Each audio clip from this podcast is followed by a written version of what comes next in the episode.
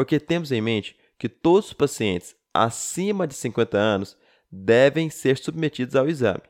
Mas, na teoria, e é a teoria que cai nas provas, não é assim que funciona.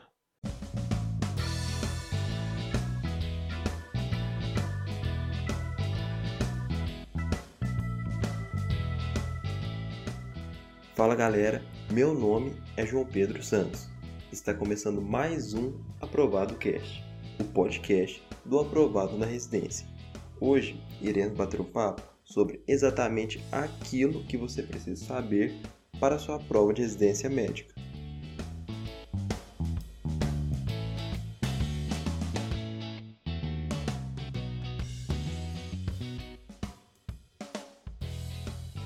E o episódio de hoje é sobre o tipo mais comum de câncer em homens no Brasil, depois dos tumores de pele não melanoma.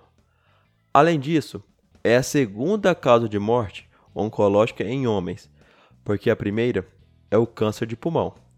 E devido a não só esses motivos, mas vários outros que você já conhece e já estudou, o câncer de próstata é tão prevalente nas provas.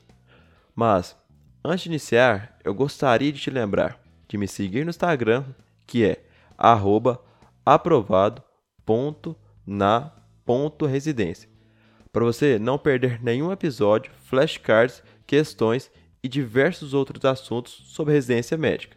E também me seguir aqui na plataforma que você está me ouvindo agora. E se estiver gostando do conteúdo, compartilhe com os amigos. E agora, eu vou dividir esse episódio em três pontos. O primeiro é sobre os fatores de risco e o rastreio. O segundo ponto sobre a clínica. E o último ponto sobre o estadiamento e tratamento da doença. Inicialmente, eu quero te ajudar a lembrar dos fatores de risco para a doença, que são vários, né? Mas os que você precisa ir para a prova sabendo são esses quatro, que é a obesidade, negros, idade avançada e possuir histórico familiar da doença. Grava eles, hein? Porque isso cai e é bem direto. Pergunta qual das opções é ou não é um fator de risco. E falando em não ser, lembra também que a hiperplasia prostática benigna, HPB, não é fator de risco. E nesse episódio, eu já quero abordar outro tópico no início, que é uma parte muito, muito importante, que cai bastante nas provas, que é sobre o rastreamento. E que talvez você fique na dúvida caso você já tenha aprendido isso de outra forma. Porque temos em mente que todos os pacientes acima de 50 anos devem ser submetidos ao exame.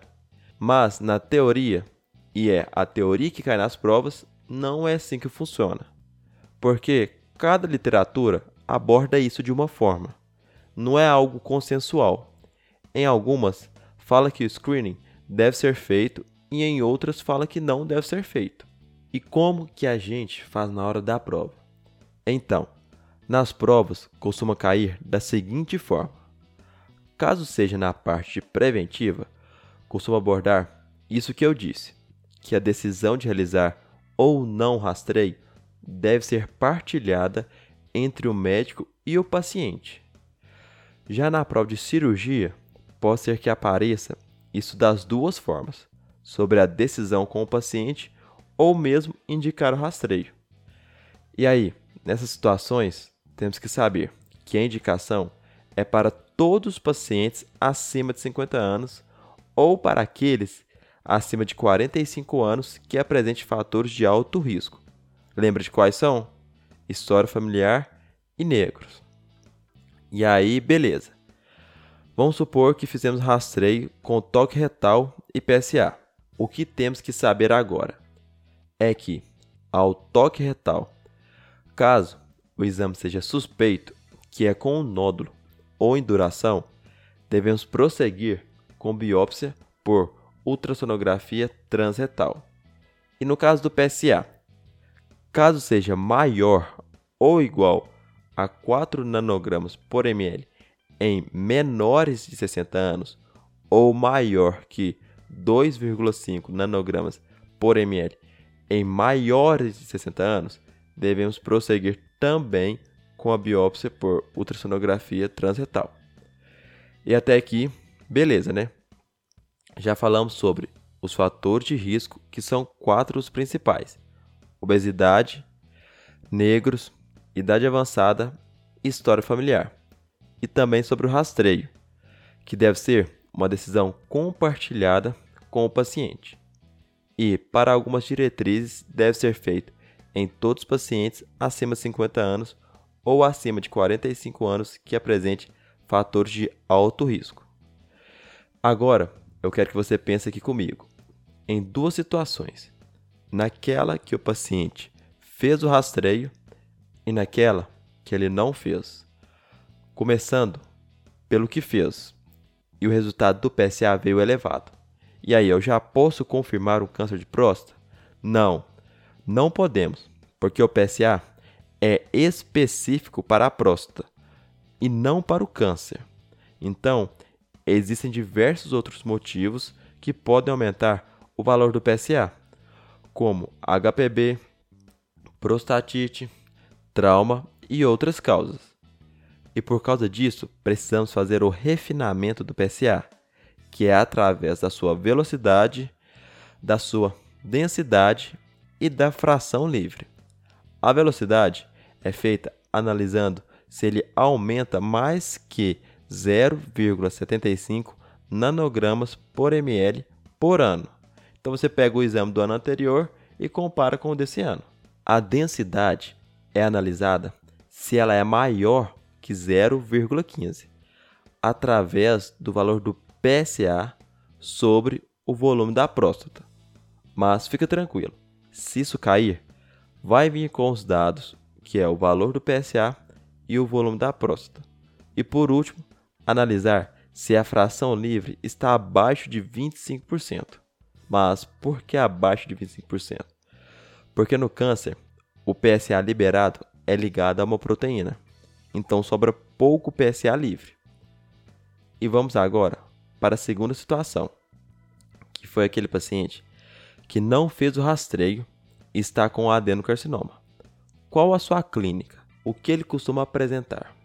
Então, em grande parte dos casos, o paciente costuma ser assintomático. Ele não costuma apresentar nenhum sintoma.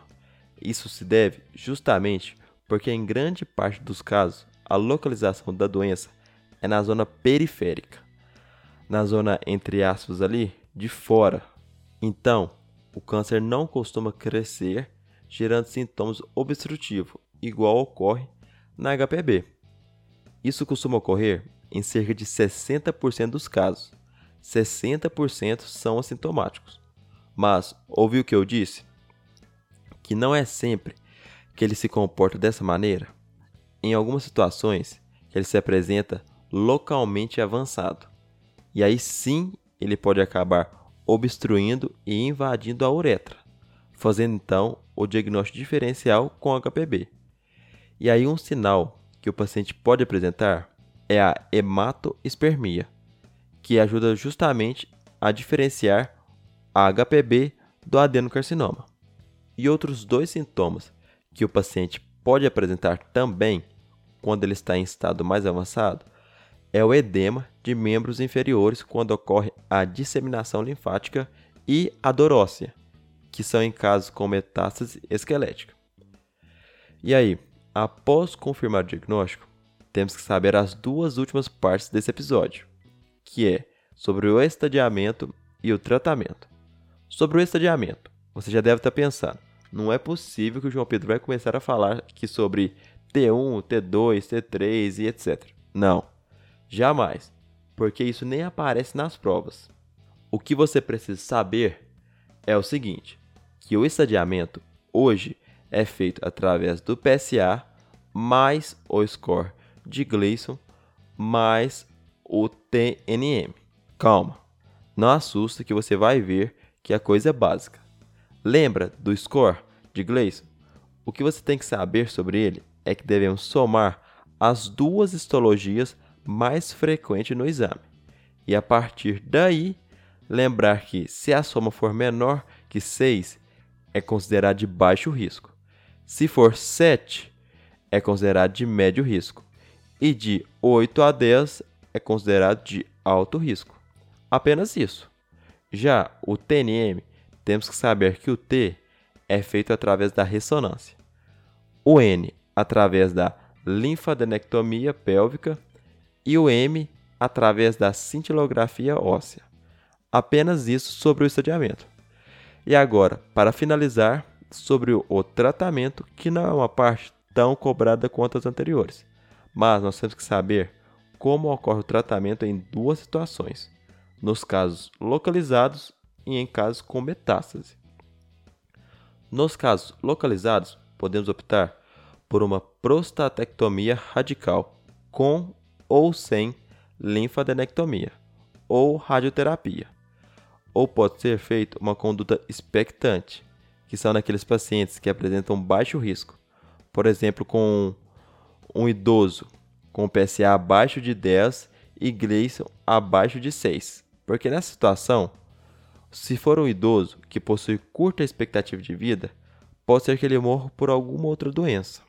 E nos casos com metástase, pode-se optar por uma terapia de privação androgênica, como a orquiectomia bilateral ou o uso de agonistas ao GNRH. E é isso. E agora eu vou recapitular os pontos principais desse episódio. E é importante lembrar que o adenocarcinoma possui quatro principais fatores de risco, que é história familiar, negros, obesidade e idade avançada.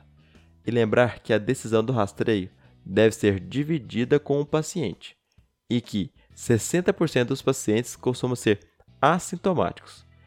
E lembrar que o estadiamento é feito através do PSA mais o score de Gleason mais o TNM. E no mais, é isso, galera. Com o que abordei hoje, vocês conseguem realizar grande parte das questões sobre câncer de próstata.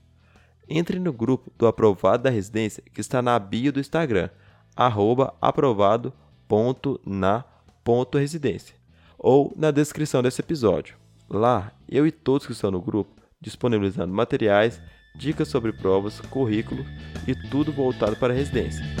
Obrigado por ter me ouvido, compartilhe com os amigos e até a próxima semana. Valeu!